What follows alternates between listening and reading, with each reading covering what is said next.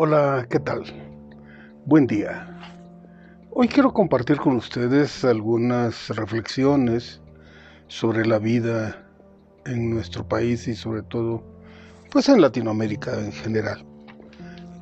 Me enfoco en México, pero esto no quiere decir que eh, no se refleje en otros países latinoamericanos. Según algunos estudiosos, eh, existen problemas sociales en México que son bastante, pues vamos, importantes y empiezan en orden de prioridad como la inseguridad y la delincuencia, la pobreza, la desigualdad, la corrupción, la justicia, el desempleo, la dificultad para el acceso a los alimentos, la escasez de agua, entre otros. Y su servidor se dio la tarea, bueno, nosotros, ok, tenemos problemas de inseguridad y delincuencia, sí cierto, es, en los últimos días ha sido mucho, muy marcado. ¿Y cuál es la solución? ¿Cómo podemos nosotros eh, trabajar para solucionar el problema? Porque todo esto tiene una, un, porqué, tiene una causa. Eh, y bueno, tuve que hacer una comparación. Y lo primero que se me vino a la mente es trabajar y revisar qué están haciendo, cuáles son los países que tienen menos eh, problemas delincuenciales, o sea, cuál o sea, y, me encuentro que el país con, el, con menos eh, delincuencia es Islandia es uno de los cinco países más pacíficos del mundo. Entonces, bueno, tomé los primeros cinco es, y en ese orden está Islandia, luego sigue Nueva Zelanda, ah, un poco alejado de nuestro mundo, ¿verdad? Austria, Portugal, Dinamarca, entre otros. Y llama mucho la atención porque ¿cuál es la cuál es el, la diferencia enorme que tienen ellos con lo que nosotros vivimos. Y hay una cuestión que a mí, bueno, esto sería una especie de hipótesis, que a mí me, me, late y me da la impresión que muchos de los problemas que nosotros vivimos es por algo que hemos soslayado por mucho tiempo, que es la educación. Y cuando hablo de la educación no estoy hablando simple y sencillamente de los conocimientos que se transmiten en la escuela, es parte importante. Pero la educación es, va más allá. La educación es, es, una, es la vivencia social. O sea, no es solo lo que se transmite en la escuela, es cómo reaccionamos los, los padres, las familias, la sociedad en general en la que vivimos, cómo reaccionamos ante los diversos, eh, las diversas motivaciones que nos, que nos envía eh, eh, la vida en sí. Y, trato de ubicar eso, entonces, a partir de, de esta, um, digamos, reflexión o de esta hipótesis, su servidor quiere revisar cuál, cómo es la vida en cada uno de esos, de esos países y en su momento dado poder comparar cuáles son las enormes diferencias que tenemos. Eh, voy a mencionar lógicamente las fuentes.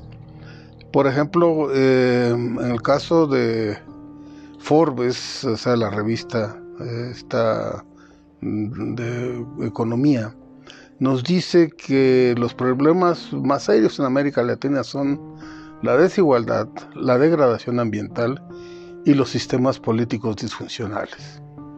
Si nosotros, analizamos esos tres temas, finalmente eh, como que confirman la, la hipótesis de su servidor que el problema está residiendo en la educación.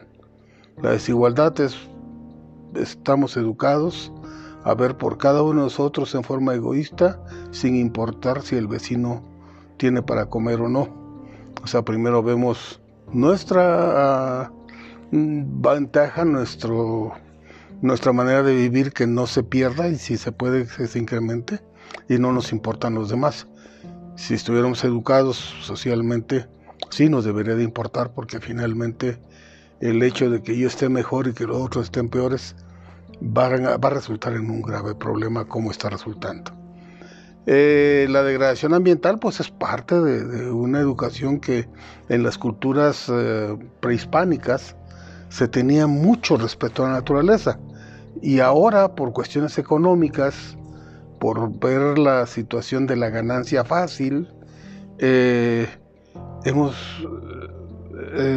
olvidado esa parte. Hemos contaminado ríos, hemos contaminado mares, hemos degradado bosques, hemos dilapidado la serie de recursos que tenemos en el planeta. Y, esto finalmente eh, también influye en los sistemas políticos disfuncionales. No están educados nuestros políticos para pensar en la sociedad, eh, en, el todo, sino todo el mundo, o la gran mayoría por lo menos, debo, debo decirlo, está pensando en su yo y más que en nosotros. Muchísimo más en su yo que en, el nosotros.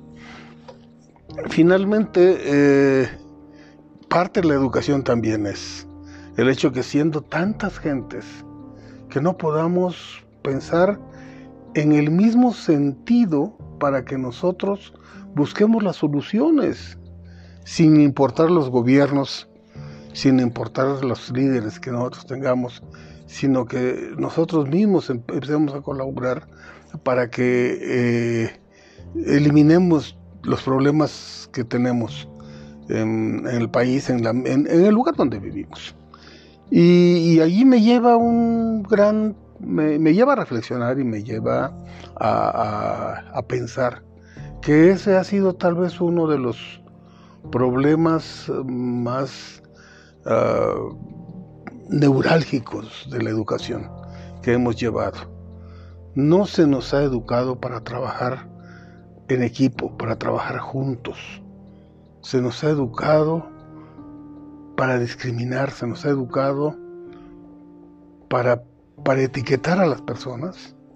O sea, por su situación económica, por su situación geográfica, por, su, por el color de su piel, por, vamos, por una serie de situaciones, ¿no? Este, por su género también, ¿no? Igual México hay mucha discriminación por el género y, esto ha llegado a que nosotros como sociedad mm, o no avancemos o, estemos retrocediendo, que para mí eso es lo que su servidor considera, o eh, en realidad avancemos muy poco, pero muy, muy, muy poco hemos estado avanzando.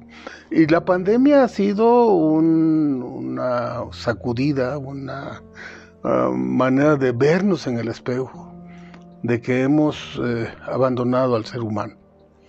O sea, y lo digo en general como sociedad, como seres humanos, nos hemos abandonado nosotros mismos ah, ah, como seres humanos. En lo personal, vamos, si nosotros sabemos, por ejemplo, que el consumir refresco nos hace daño, porque así nos lo dicen, nos lo han dicho y seguimos consumiendo refresco y gastamos dinero en el consumo de ese refresco como si fuera alimento único, este, pues realmente no, nos queremos. O sea, no estamos pensando en nosotros como seres humanos. Estamos pensando como entes, no sé, este, eternos o entes que nos enferman o entes que, que, que somos este, eh, que no nos enfermamos, pues, o sea, que siempre seremos... Y, y, actuamos mal con nosotros mismos. O sea, si actuamos mal con nosotros, ¿qué podemos esperar con los demás? Les dejo este, esta preocupación, les comparto, y en las siguientes entregas empezaremos a analizar qué están haciendo en otros países, sobre todo los países más pacíficos del mundo, que no estamos haciendo nosotros. Daremos un viaje por el mundo. Gracias. Hasta pronto.